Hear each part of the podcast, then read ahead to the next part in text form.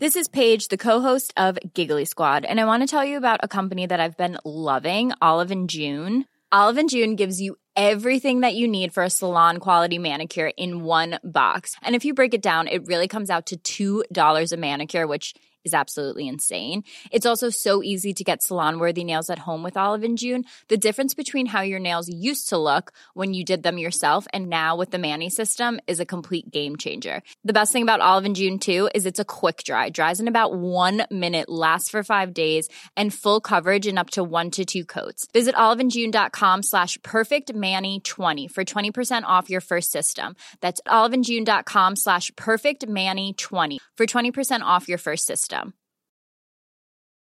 One size fits all seems like a good idea for clothes until you try them on. Same goes for healthcare. That's why United Healthcare offers flexible, budget friendly coverage for medical, vision, dental, and more. Learn more at uh1.com. Everyone knows therapy is great for solving problems, but getting therapy has its own problems too, like finding the right therapist, fitting into their schedule, and of course, the cost. Well, BetterHelp can solve those problems. It's totally online and built around your schedule. It's surprisingly affordable too. Connect with a credentialed therapist by phone, video, or online chat, all from the comfort of your home. Visit betterhelp.com to learn more and save 10% on your first month. That's BetterHelp H E L P.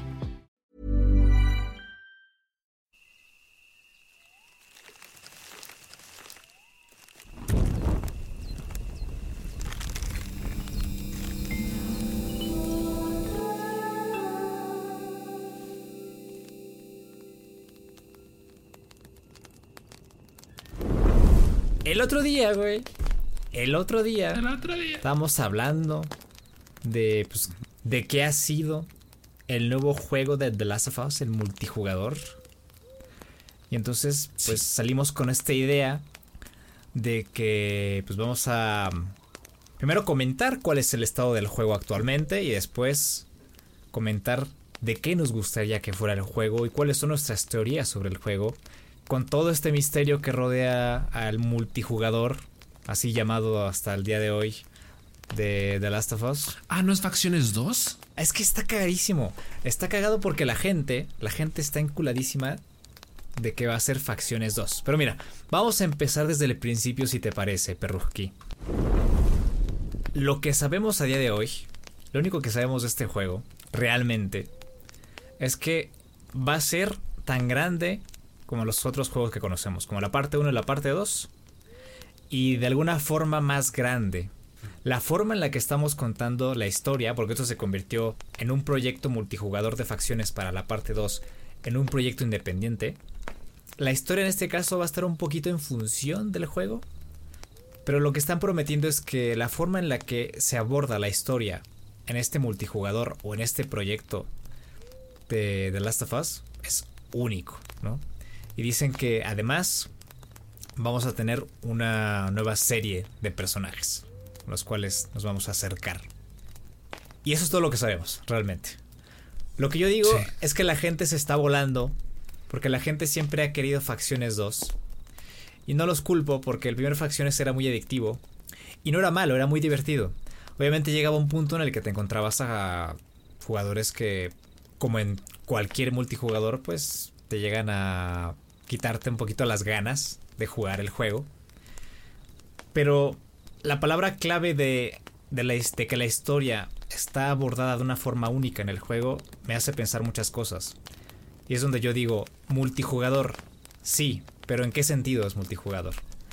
Yo la otra vez te platicaba, imagínate que este multijugador pues no sea como tal un facciones y sea un juego de dos jugadores con una historia, como It Takes Two. A mí me encantaría ver algo así. Yo, yo honestamente estoy muy quemado de multijugador, del multijugador online. No me gusta que la experiencia se vea opacada por mi nivel competitivo frente al resto de personas. Entonces, si el juego va a estar centrado en la historia, que yo creo que es lo que va a pasar, porque Naughty siempre ha estado, bueno, en los últimos 10 años ha estado apostando mucho por la narrativa y por los personajes y por el desarrollo de historias que tengan impacto en la sociedad, no me compro la idea de que vayan a ser un facciones eh, con eh, modos de juego extra y más profundidad en el gameplay. Yo la verdad lo que espero es lo que están prometiendo como tal, una experiencia única, narrativa, novedosa. La serie de videojuegos está muy centrada en, las personas más que en los infectados. No, no tanto como un Left 4 Dead en el que simplemente te pones a destrozar infectados, zombies, lo que sea, y ya está. Aún así, fíjate, aún así, fíjate que me gustaría ver un modo tipo Left 4 Dead en el que controlemos, por ejemplo, a un bloater, ¿no? Un equipo de infectados contra un equipo de humanos. Imagínate controlar un bloater, imagínate controlar a un chasqueador, imagínate controlar un corredor. A mí me encantaría algo así, eh, como un modo extra, ya no tanto como el juego principal.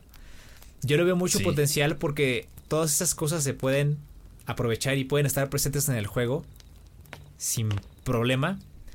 Y aparte, tener este.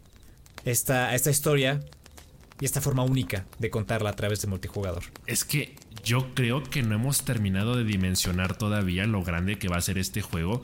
En el sentido precisamente de que no solo es un modo de juego como en su momento lo fue Facciones.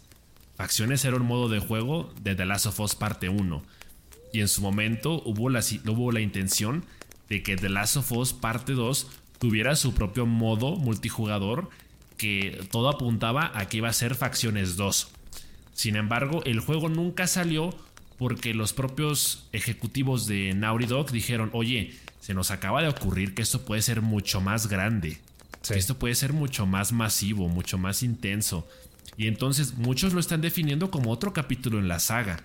Es un juego multijugador, sí, pero cualquiera podría decir tranquilamente que eh, eh, esto podría contar como un The Last of Us parte 3 o por lo menos como un spin-off de la saga en el sentido de que, de que van a tener mucho, va a tener mucho peso la narrativa. Suponiendo que es una precuela, imagínate que podamos vivir algunas historias de personajes cercanos a Joel y a Tommy durante esos 20 años. Quién sabe, no lo sé. Probablemente no, porque las imágenes conceptuales que han mostrado muestran un mundo de ruido, un mundo ya lleno de vegetación y de infectados, entonces probablemente no sea el caso, pero eso no quita que pueda ser un intermedio y que puedan contar algo durante ese lapso de tiempo y que por algún momento nos lleguen a colar algún personaje que conocemos. Entonces, eso es ampliar el juego, es ampliar el lore del juego, eh, darle más profundidad al universo de The Last of Us. Y por otra parte, cuentas una historia nueva, con personajes frescos, y lo haces de una forma fresca también. Yo me imagino también un mundo abierto, o semiabierto, con encuentros entre jugadores. imagínate que tú la primera vez que juegas vas por una vía a lo largo de la historia, y si juegas por la segunda vez, atraviesas, pasas el juego por otra vía, por otro camino, ¿me entiendes? Entonces, la idea puede ser que tú y tu compañero se encuentren con otros dos que están jugando su propia historia desde diferentes ángulos y te los encuentres en algún punto, tengan que enfrentarse o probablemente tengan que ayudarse, no sé.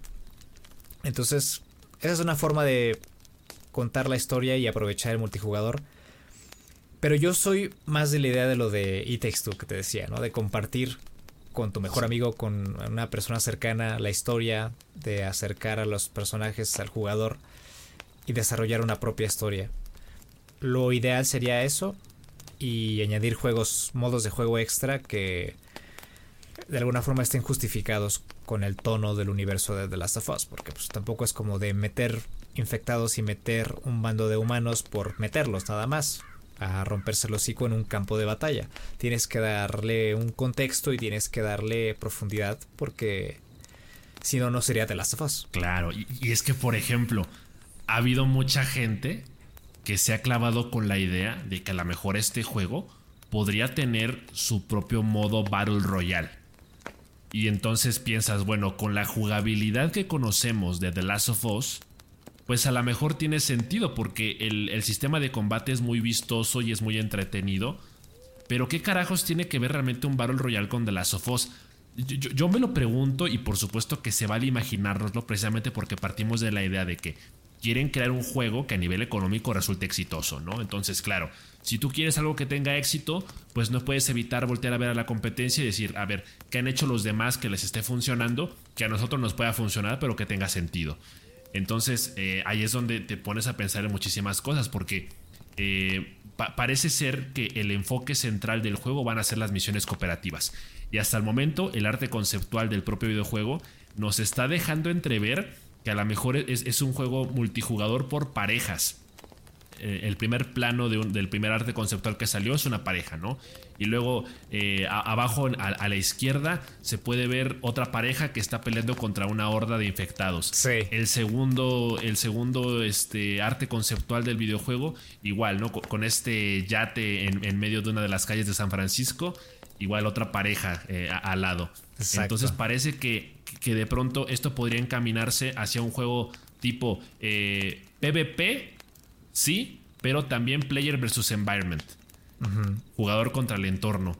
Porque obviamente cosas como la exploración, la obtención de recursos, la acción y el sigilo, que son cosas características de los juegos de The Last of Us, van a estar ahí y el elemento de la narrativa. Entonces yo ahí, ahí me, me quedan muchísimas dudas porque si tú estás hablando de un juego como servicio, ¿cómo haces que, por ejemplo, lo que tú comentabas, un juego tipo It Takes Two, una, una historia eh, en pareja que, implique o, que dependa de la cooperación para el progreso, pero cómo haces eso en un entorno multijugador y que aparte se ajuste a un modelo eh, de temporadas? Es decir, la historia va a progresar por temporadas, eh, el mapa va a cambiar y va a evolucionar cada temporada. ¿Cada cuándo va a ser una nueva temporada del videojuego multijugador de The Last of Us?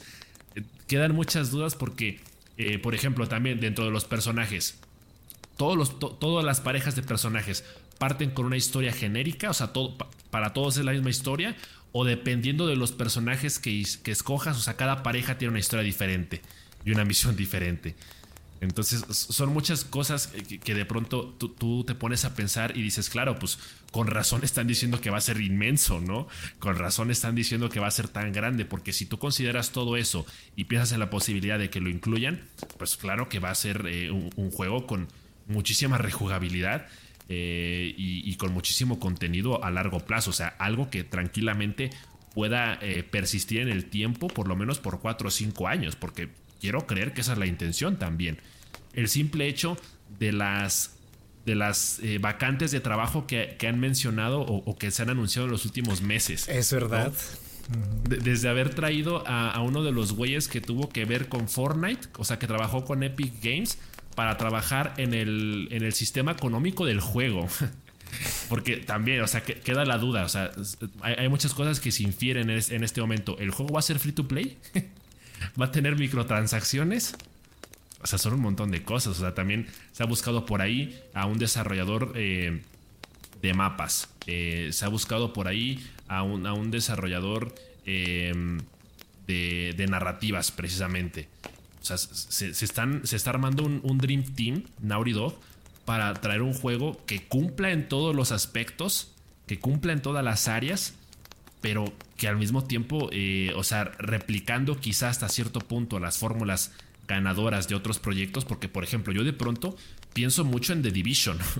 The Division es, un juego eh, también multijugador en el que cada jugador tiene sus propias misiones eh, y, las misiones son prácticamente player versus environment, pero también de pronto tiene encuentros con, con otros jugadores hay una historia principal que se sigue a lo largo, del juego.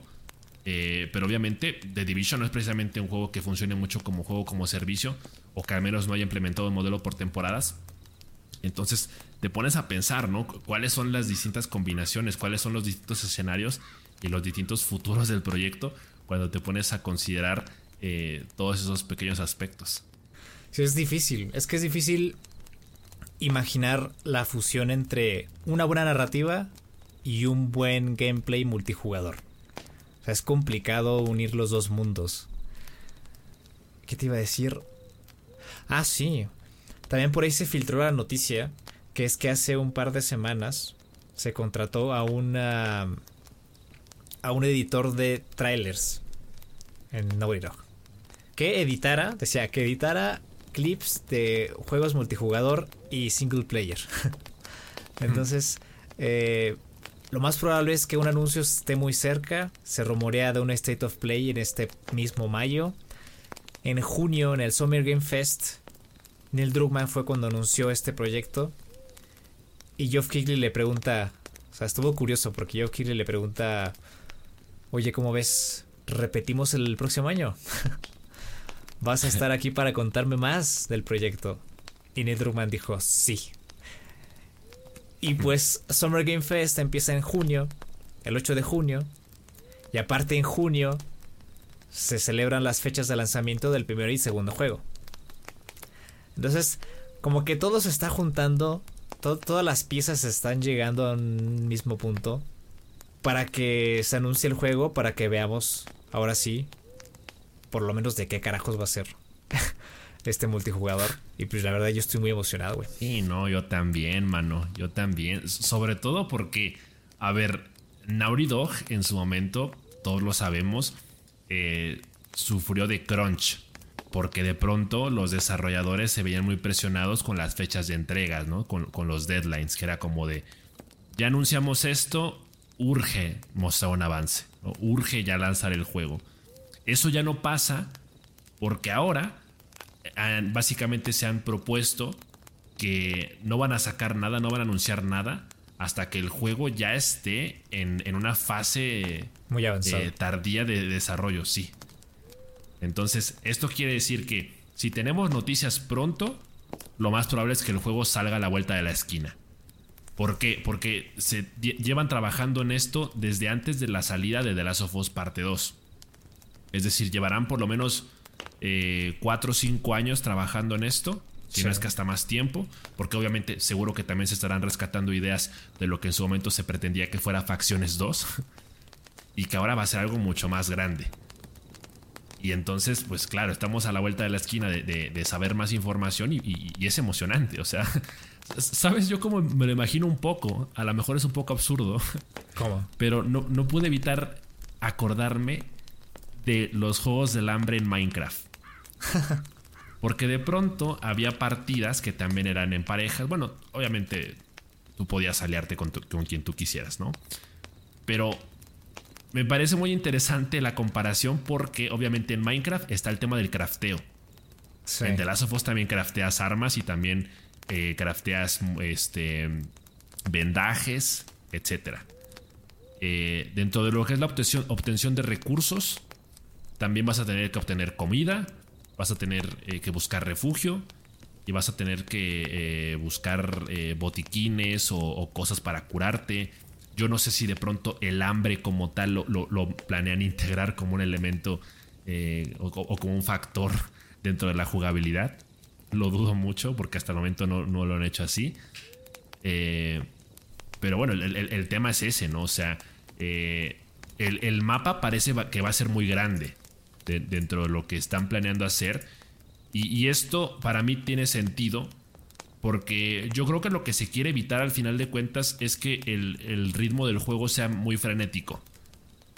Yo creo que hasta cierto punto se quiere respetar la esencia de los juegos de The Last of Us en el sentido de que haya muchas partes de sigilo, haya muchas partes de pura exploración y pura obtención de recursos. Y que luego sí, haya momentos eh, de combate con otros jugadores o con chasqueadores o con quizá personajes que sean controlados por la inteligencia artificial y, que todo eso vaya nutriendo el juego de acción, pero que no necesariamente sea el principal enfoque. A mí lo que me preocupa, y lo digo desde ahorita, es que de pronto, si dentro de la jugabilidad se establece que los combates contra otras personas son opcionales, en el sentido de que no son necesarios para avanzar en la historia, pero a lo mejor sí pueden llegar a ser útiles en el tema de los recursos, ¿no? Para eh, robar munición o robar provisiones. Eh, me preocupa que haya gente que vaya a estar de troll, de troll y que vaya a estar matando nada más porque sí. Eso es lo que de pronto podría afectar un poco la experiencia. Yo lo que tú decías. Como en Deathloop, Tú no quieres que el. ajá. Tú no quieres que el juego de, tu progreso en el juego o tu disfrute dependa de tus habilidades o de la confrontación con otros jugadores que seguramente le van a estar dedicando más de 10 horas diarias. No queremos eso, entonces hay, también eh, mucho ojo porque si tú tienes un mundo abierto en donde el combate pueda por momentos ser opcional, me preocupa que mucha gente abuse de eso y, se convierta en un pinche Battle Royale más del montón.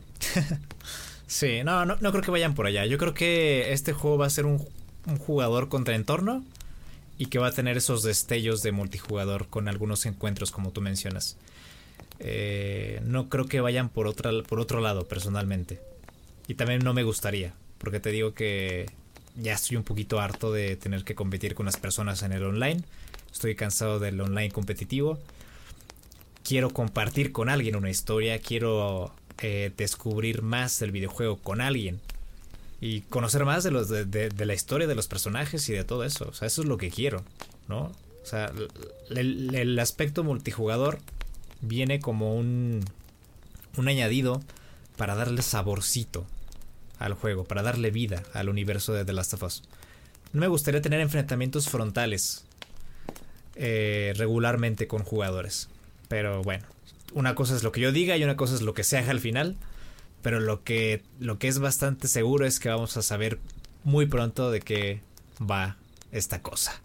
Y pues está, eh, está emocionante la cosa porque al parecer el juego saldría hipotéticamente para PlayStation 5, para PC y para PlayStation 4 también. Entonces va a haber, va a haber mucha demanda en, ese sentido. Va a haber mucha gente que va a poder probarlo desde la primera semana seguramente.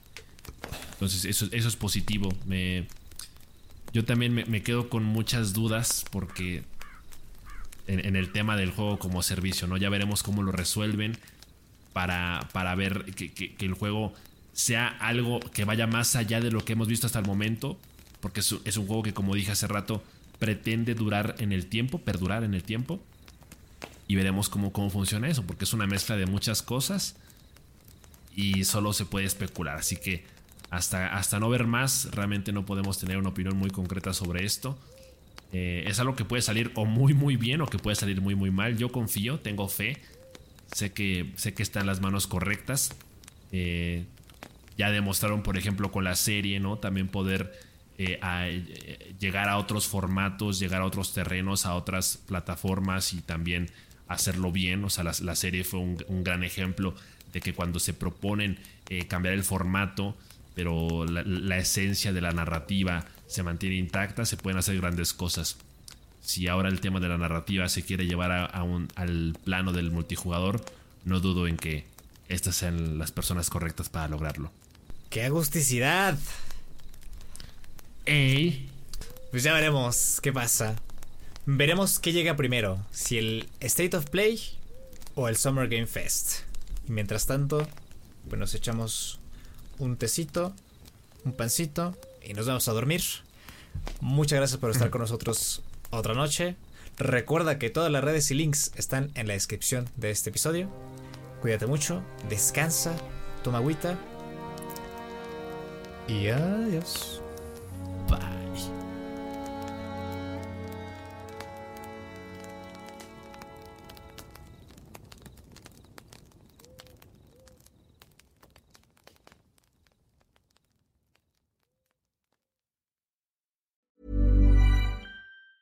Mom deserves the best, and there's no better place to shop for Mother's Day than Whole Foods Market. They're your destination for unbeatable savings, from premium gifts to show-stopping flowers and irresistible desserts. Start by saving 33% with Prime on all body care and candles. Then get a 15-stem bunch of tulips for just $9.99 each with Prime. Round out Mom's menu with festive rosé, irresistible berry chantilly cake, and more special treats. Come celebrate Mother's Day at Whole Foods Market. Planning for your next trip? Elevate your travel style with Quince. Quince has all the jet-setting essentials you'll want for your next getaway, like European linen, premium luggage options, buttery soft Italian leather bags, and so much more. And it's all priced at 50 to 80% less than similar brands. Plus, Quince only works with factories that use safe and ethical manufacturing practices. Pack your bags with high-quality essentials you'll be wearing for vacations to come with Quince. Go to quince.com slash trip for free shipping and 365-day returns. Planning for your next trip? Elevate your travel style with Quince. Quince has all the jet-setting essentials you'll want for your next getaway, like European linen, premium luggage options, buttery soft Italian leather bags, and so much more. And is all priced at 50 to 80% less than similar brands. Plus, Quince only works with factories that use safe and ethical manufacturing practices. Pack your bags with high-quality essentials you'll be wearing for vacations to come with Quince. Go to quince.com/pack for free shipping and 365-day returns.